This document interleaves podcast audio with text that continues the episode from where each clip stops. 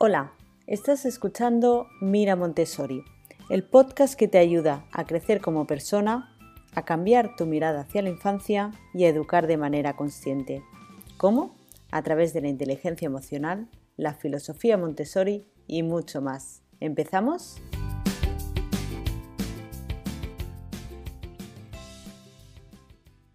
Hola, ¿cómo estás? En el capítulo de hoy quería hablarte sobre los estilos de crianza. A ver, cuando tenemos hijos y son bebés, eh, lo que necesitan es nuestro cuidado, nuestra atención, y iba a decir y poco más, que no es poco, pero a medida que van creciendo, sobre los dos años, ¿no? que van siendo más autónomos, van ganando mm, independencia, eh, ya agarran las cosas por ellos mismos, ya caminan, ya corren, ya hablan, es el momento de plantearnos un estilo de crianza. Es decir, es el momento de empezar a enseñarles y a educarles para que aprendan esas normas sociales que todos necesitamos. Porque al fin y al cabo vivimos en comunidad, en sociedad, somos sociales, pero necesitamos aprender a ser sociables. ¿Y cómo lo hacemos? Pues a través de un estilo de crianza. Seguramente eh, no sois conscientes de ello, pero dependiendo de vuestra personalidad, ya estáis educando o criando a vuestros hijos eh, siguiendo uno de estos tipos de estilos de crianza que hay. Existen cuatro estilos y dependen de dos variables. Uno es del grado de control que queramos ejercer como padre madre sobre nuestros hijos. Está el grado máximo, padres y madres que quieren controlar mucho su comportamiento y la conducta de sus hijos. Y padres que, bueno, su nivel de control es mínimo, le dan total libertad al niño y a la niña. Esto es una variable que influye en, el tipo de crianza. Y la segunda variable es la afectividad, es decir, la relación de apego que establece el cuidador, la madre, el padre, con el niño o la niña. Si no suena o no sabéis muy bien lo que es el apego, tengo un capítulo específico en el podcast hablando sobre ello. Es el capítulo 23, donde hablo sobre el desarrollo emocional de los niños y los diferentes tipos de apego. Pero ahora resumidamente, el apego es pues esa relación afectiva que establecemos entre madre y padre con el niño o la niña. Pues bien, el tipo de apego, de afectividad que establecemos con ellos también influye en el estilo o en el tipo de crianza. Pues bien, está el estilo de crianza autoritario, son aquellos padres y madres que priorizan que el niño o la niña aprenda una serie de conductas o de comportamientos mm, socialmente aceptables y descuidan el aspecto emocional del niño y la niña. Es decir, su grado de control es alto, controlan mucho y de manera autoritaria la conducta de sus hijos, pero mm, descuidan o no le dan la importancia que tiene el aspecto emocional que todas las personas tenemos. ¿Cómo hacen para moldear el comportamiento de sus hijos? Pues a través de premios o de castigos, o ambos. Los premios y los castigos son reforzadores, bien positivos en el caso de los premios o bien negativos en el caso de los castigos. Quiere decir que son eficientes a corto plazo, es decir, es la forma más rápida para que nuestro hijo o nuestra hija haga algo o deje de hacer algo. Pero que sea rápida no quiere decir que sea la mejor. Después hablaré sobre esto. Pues bien, cuando nosotros queremos que nuestro hijo, pues eso, haga algo, eh, se ponga a estudiar, hace los deberes, que recoja, lo más fácil y rápido es prometerle un premio. Por otro lado, si queremos que deje de hacer una conducta, si nosotros le amenazamos con un castigo, es lo más rápido, ¿vale? Pero como bien decía, tiene un resultado a corto plazo a largo plazo eh, son niños que han aprendido que esto no se debe hacer o que esto hay que hacerlo, pero no comprenden el por qué. Entonces, cuando nosotros no estemos mirando, cuando no les importe las consecuencias o las represalias que pueda haber si lo hace, pues volverán a hacerlo, porque no entienden el por qué. No le estamos enseñando a comprenderlo. Pero es que tiene un efecto aún peor, que es a nivel emocional. Cuando nosotros utilizamos el castigo para que deje de molestar a su hermano porque ha hecho algo malo que nosotros consideramos que está mal, lo que estamos provocando es una emoción negativa en nuestros hijos, que va desde el temor hasta miedo o hasta terror, dependiendo del tipo de castigo que apliquemos. Y lo mismo con los premios, cuando utilizamos un reforzador positivo como un premio, pues para que recoja su habitación, para que se ponga a estudiar, una conducta que queramos que se mantenga en el tiempo, y lo hacemos a través de premios, ¿no? Si haces esto, te daré aquello. Lo que estamos haciendo es crear una adicción en nuestros hijos por el placer que provoca conseguir ese premio. Es el típico ejemplo que nosotros le hemos dejado ver la televisión, pero en el tiempo que nosotros consideramos decimos, bueno, ya has visto suficiente, ya apagamos la televisión. ¿Cómo reaccionan nuestros hijos? Pues se enfadan, saltan, es que, ¿por qué no me has avisado que justo estaba en mitad del dibujo? Bueno, ese enfado y esa ira es una emoción provocada por esa adicción, entre comillas, que ha provocado ese premio, ¿vale? Pero es que además esa adicción provoca que cada vez se quiera más y más y más. No es suficiente con mantener ese nivel eh, de premio en el tiempo. Aquí os voy a hacer un ejemplo porque hace poco estaba leyendo con mi hijo el libro de Harry Potter, un capítulo donde, no sé si lo habéis leído, perdonad, aquí meto mi fricada, donde, bueno, eh, Harry Potter vive con sus tíos y su primo que por cierto los tíos tienen un tipo de crianza, un estilo de crianza con Harry Potter que es el indiferente, después hablaremos de él. Pero bueno, en ese capítulo, si el primo de Harry Potter era su cumpleaños, y entonces eh, cuando se levanta por la mañana, en la mesa del comedor está llena de paquetes de regalo y el primo empieza a contar cada uno de los paquetes, ¿no? Y cuenta como 24 o 25 paquetes de regalo. Y se enfada. Y entonces la madre le pregunta, ¿pero por qué estás enfadado si hay muchísimos paquetes? Y el primo muy enfadado responde, pero hay uno menos que el año anterior.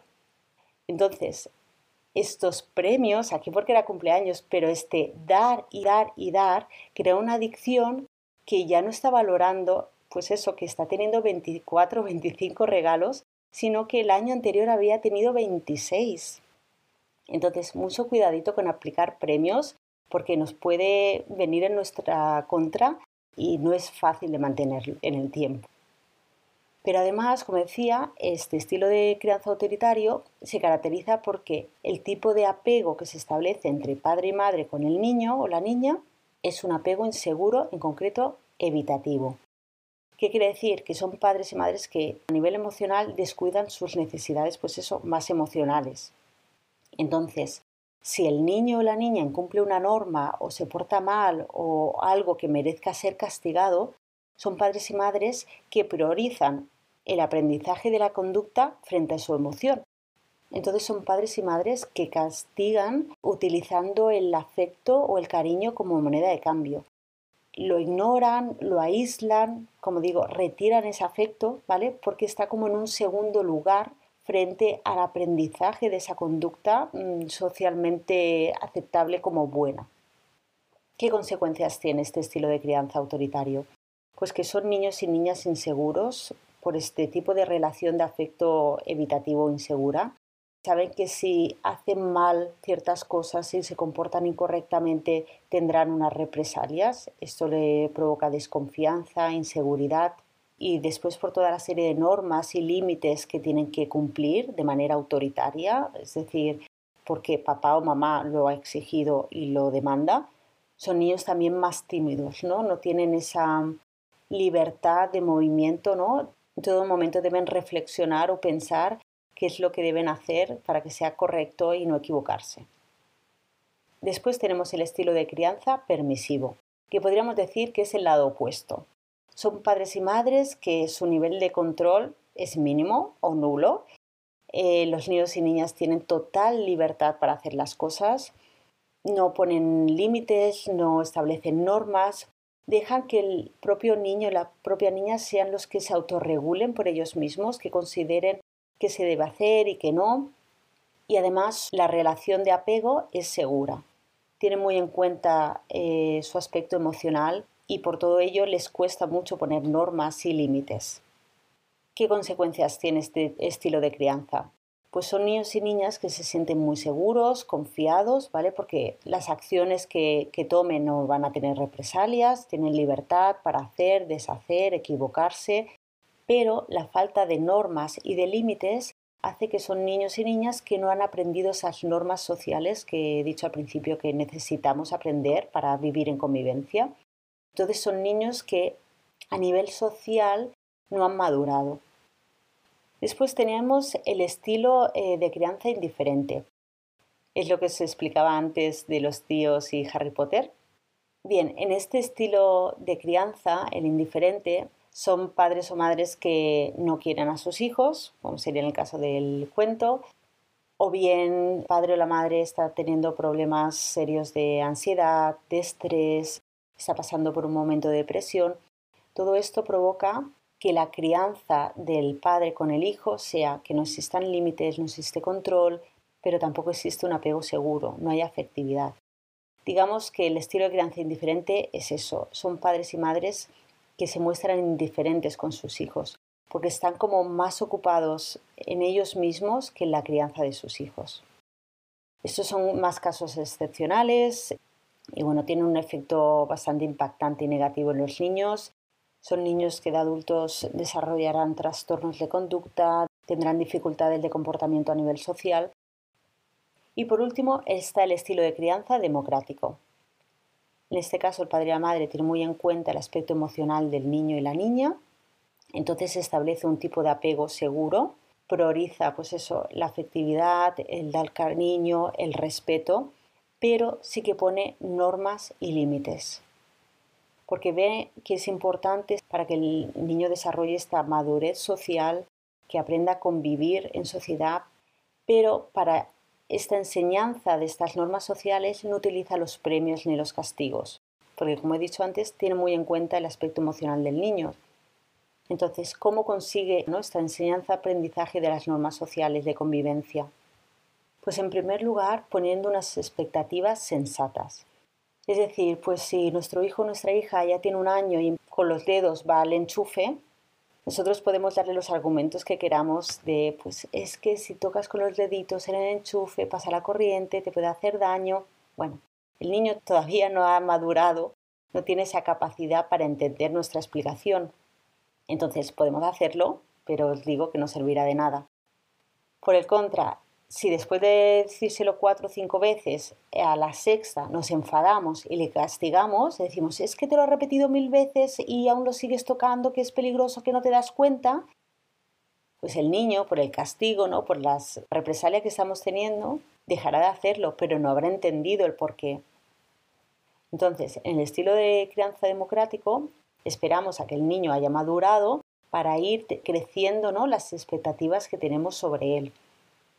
Segundo principio que debería seguir el estilo democrático ¿no? para enseñar estas normas y límites sin utilizar los castigos y premios, sino a través de la explicación y la negociación, pero siempre teniendo en cuenta lo que os he dicho antes de poniendo unas expectativas sensatas ¿no? y acordes a la capacidad de cada niño, a su nivel de maduración, digamos. Pues bien, esta explicación y esta negociación lo que prioriza el padre y la madre es que el niño y la niña primero comprenda por qué tiene que hacer algo y entonces lo aprenda. Ese punto de reflexión y de comprensión por parte del niño es muy importante para que no lo repita cuando nosotros no estemos delante a largo plazo, ¿vale? Porque él entiende que hay de malo o de bueno en hacer algo. Y por último, eh, se tienen que poner unas normas realistas este proceso no es tan rápido como utilizar premios y castigos. Si nosotros queremos que nuestro hijo o nuestra hija recoja la habitación y no le damos un premio si lo, si lo hace, sino que estamos explicándole cuando ya ha adquirido la capacidad para, para entenderlo, que si lo tiene todo recogido después será más fácil para él o para ella encontrar los juguetes, esta comprensión habrá que repetirlo varias veces, no tiene un efecto tan inmediato como el castigo o el premio, va más a poco a poco. Por eso es importante priorizar las normas que ponemos. Mejor que sean pocas, que se interioricen bien las primeras, las que nosotros consideramos como más importantes, y poco a poco, una vez se hayan comprendido e interiorizado estas, pues vamos añadiendo más normas que consideramos importante. Y a medida que va creciendo nuestro hijo o nuestra hija, también es bueno hacerlo partícipe en esas normas y límites que establezcamos en casa. Es decir, aquí no es como el modelo autoritario que es el padre o la madre que establece las normas y el niño o la niña obedece. No es en una única dirección, sino que debe haber una negociación, es bidireccional, ¿vale? Cuando el niño es capaz ya puede negociar cómo deben ser estos límites y estas normas que que todos los miembros de la casa estén de acuerdo, es decir, siempre cubriendo las necesidades de ambos, pues por ejemplo, padre o madre considera que el niño puede ver los dibujos solo una hora y el niño y la niña tienen la necesidad de, pues eso, de tener un momento de relax y de ver dibujos. Pues cómo combinamos ¿no? este tiempo límite de una hora con la necesidad de ver dibujos y de estar relajado y desconectado sin hacer nada más. Se puede acordar que una hora en el fin de semana o 15 minutos durante los días de semana. Bueno, los dos deben encontrar ese punto de conexión, esa negociación común y los dos pueden aportar. Entonces, los niños y las niñas también establecen poniendo normas y límites. Y digo lo de ver la televisión como puede ser que al niño o la niña le molesta que el padre esté cantando cuando está cocinando, porque él está viendo los dibujos o porque está haciendo tareas o lo que sea.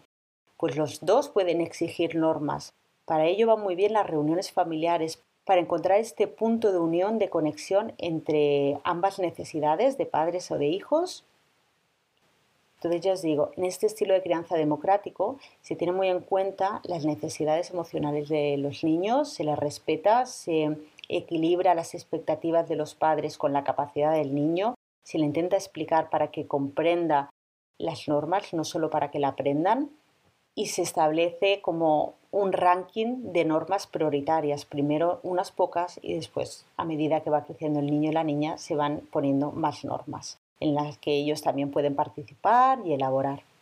Entonces es un proceso más lento el democrático, pero es más eficaz que el autoritario. Pues bien, estos son los cuatro estilos de crianza que os quería explicar. El autoritario, a base de premios y castigos. El permisivo, que tiene en cuenta el aspecto emocional del niño, pero no pone normas y límites. El indiferente, donde el padre y la madre prioriza sus necesidades propias frente a la de sus hijos. Y por último, el democrático, donde se ponen normas y límites, pero para enseñarlas no se utilizan premios ni castigos, sino la negociación, unas expectativas sensatas y unas normas más realistas.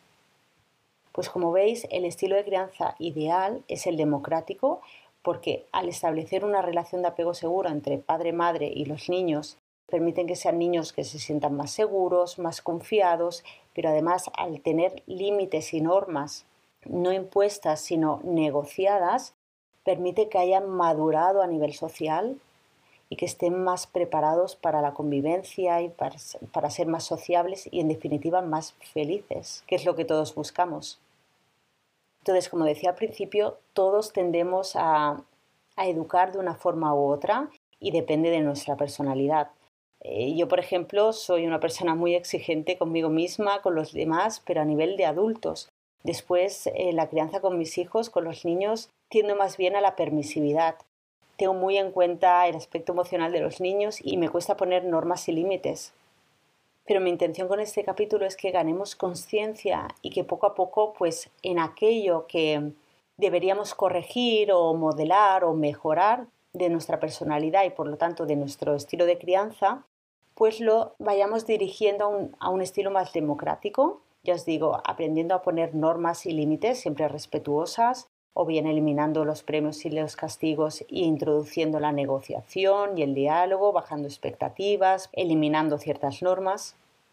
Porque ya os digo que vuestros hijos y vuestras hijas lo agradecerán porque mejorarán su autoestima y su desarrollo en todos los aspectos. Y no quiero acabar sin recordaros que si queréis una asesoría conmigo para trabajar el estilo de crianza que tenéis con vuestros hijos o cualquier otra duda que tengáis, estaré encantada de ayudaros. Solo tenéis que escribirme un email a hola.elenaolivares.com o bien un mensaje privado en Instagram me encontraréis como arroba elenaolivares.com, todo seguido. Pues esto es todo por hoy. Muchas gracias por escuchar hasta aquí y hasta la semana que viene. Adiós. Si te ha gustado este episodio, recuerda suscribirte al podcast para no perderte los siguientes. Muchas gracias por tus comentarios y valoraciones. Sin ti al otro lado escuchando, todo esto no tendría sentido. Hasta la semana que viene.